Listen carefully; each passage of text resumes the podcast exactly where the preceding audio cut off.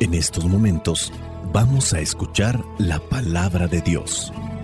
Dispón tu corazón para que el mensaje llegue hasta lo más profundo de tu ser.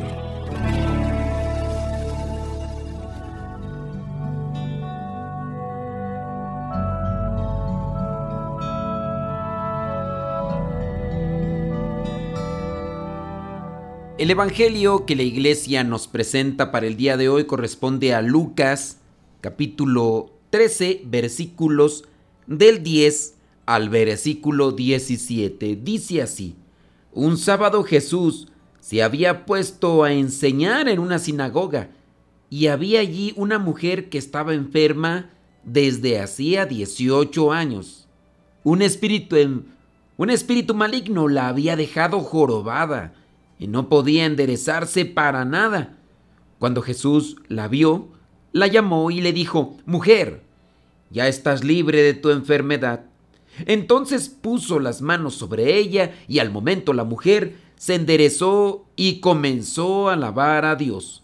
Pero el jefe de la sinagoga se enojó porque Jesús la había sanado en sábado y dijo a la gente, hay seis días para trabajar vengan en esos días a ser sanados y no en sábado.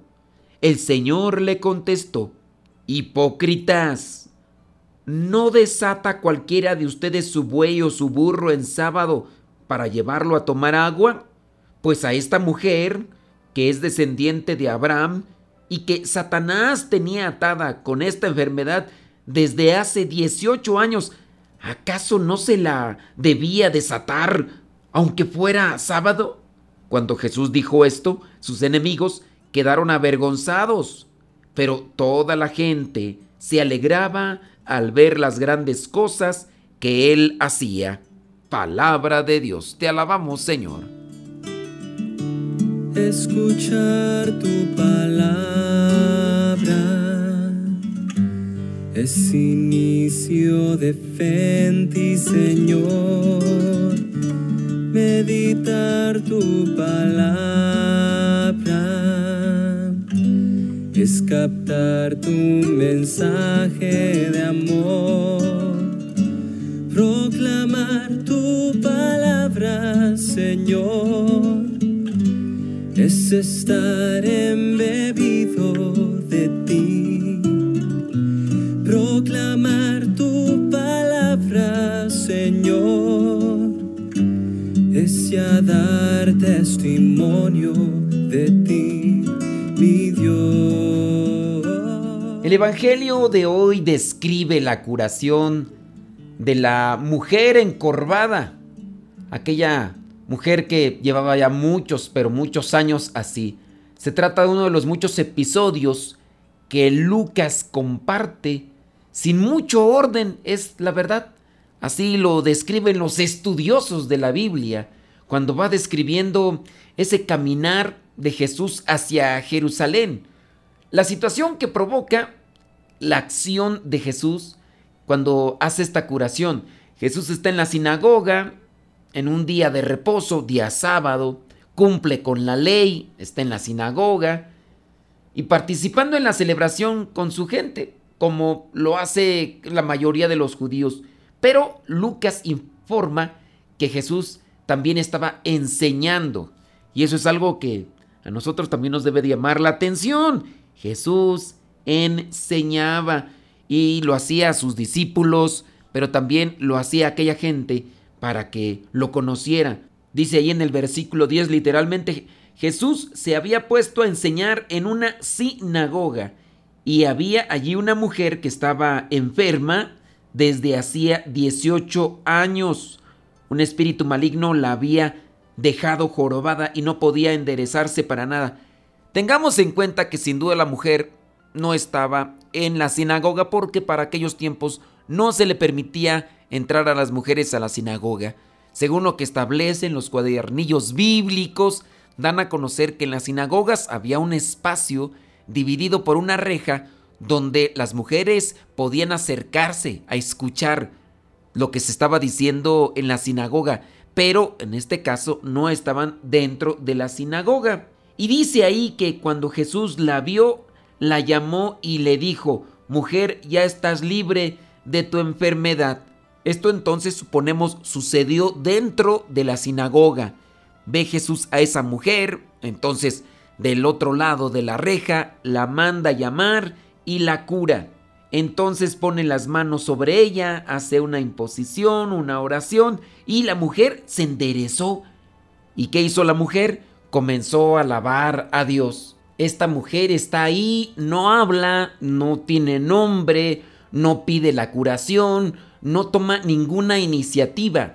Dice el versículo 14, el jefe de la sinagoga se enojó porque Jesús la había sanado en sábado y dijo a la gente, hay seis días para trabajar, vengan en esos días a ser sanados y no en sábado. Muy posiblemente ya el enojo en este jefe de la sinagoga estaba ahí desde el momento mismo que Jesús incluía a la mujer en un espacio que no se le tenía permitido. Esta mujer está ahí escuchando las palabras detrás de aquella reja y sin decir nada, sin pedir nada, Jesús la mira y sabe de su necesidad y Jesús la llama y la cura. Hay gente que también se enoja porque ve que otros reciben la bendición de Dios.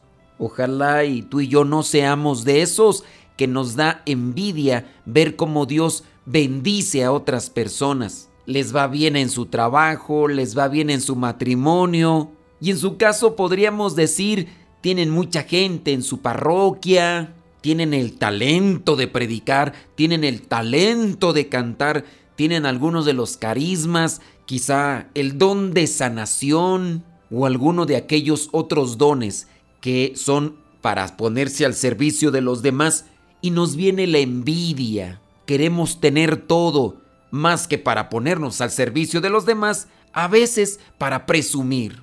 Que no pase eso en nosotros. Señor, ayúdanos a sacudirnos ese tipo de envidia que muchas veces nos viene cuando vemos a los demás recibir bendiciones de tu parte. Cuando dejamos que los sentimientos negativos nos dominen y ganen camino entre nosotros, impedimos que las bendiciones de Dios se manifiesten por medio de nosotros a los demás.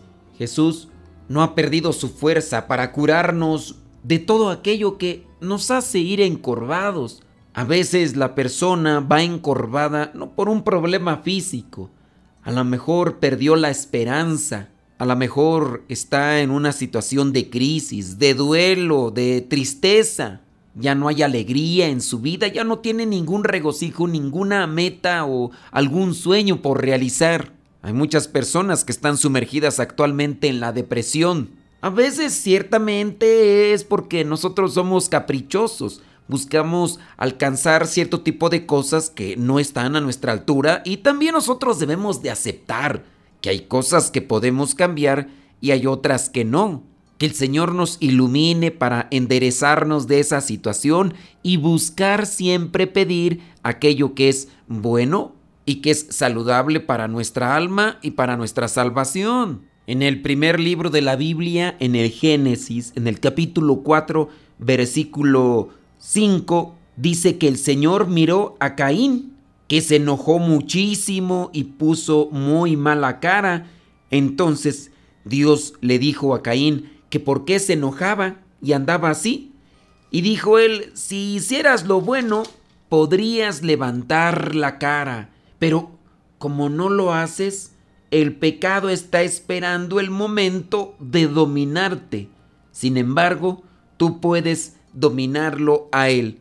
Iba con la cabeza agachada porque el pecado lo estaba dominando.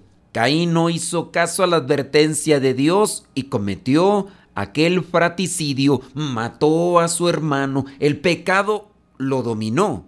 El pecado llegó primero en pensamiento, Caín lo consintió y después lo ejecutó. ¿Cuántas veces no vamos ahí encorvados? Puede pasar mucho tiempo.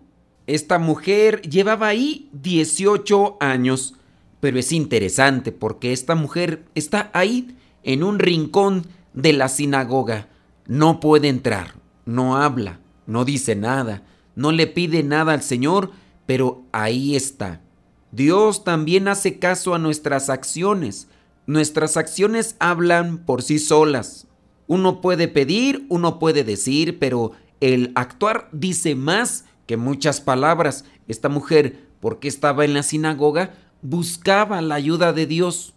Y Dios la miró, y Dios tuvo compasión de ella, y Dios la sanó. Así aquel cobrador de impuestos llamado Saqueo quería mirar a Jesús. No podía verlo porque era pequeño y la gente no le dejaba mirarlo, pero tuvo astucia, se subió a un árbol y esperó a que Jesús pasara para mirarlo. Dios es el único que puede mirar el corazón del hombre.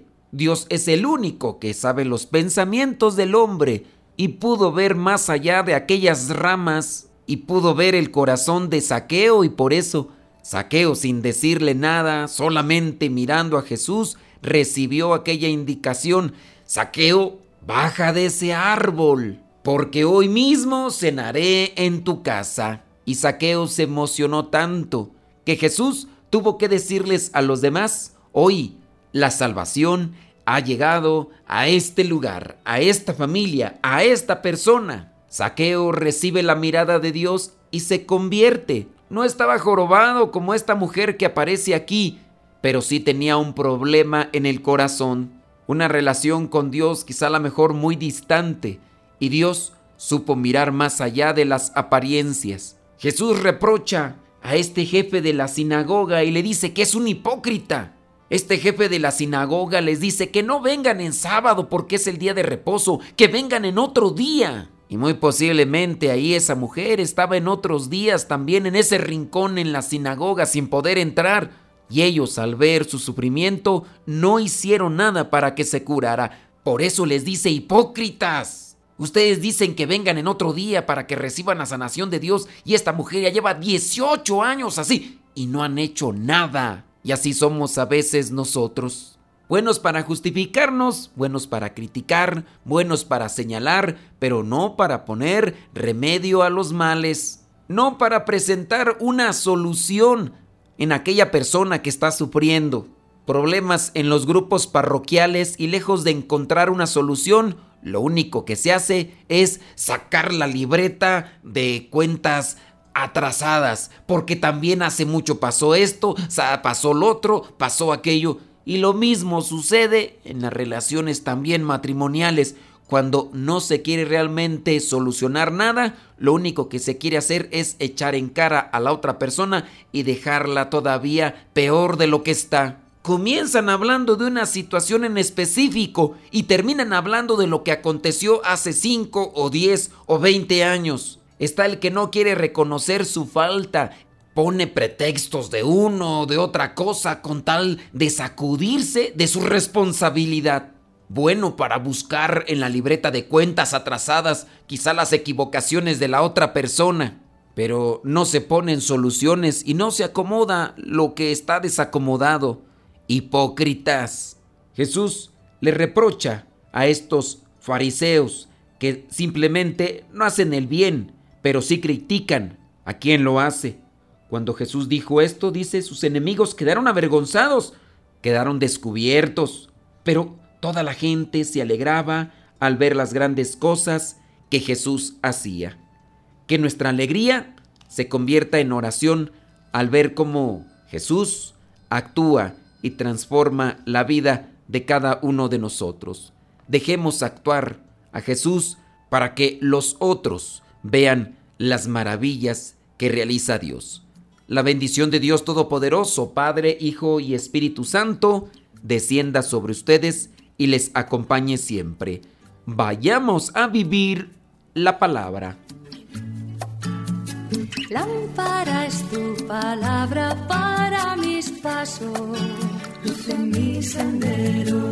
Lámpara es tu palabra para mis pasos, luz en mi sendero palabra es la luz.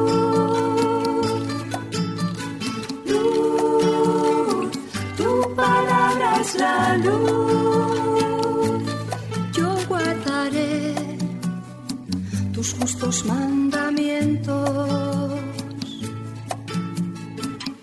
Señor, dame vida según tu promesa. Lámpara es tu palabra para mis pasos, luz en mi sendero. Lámpara es tu palabra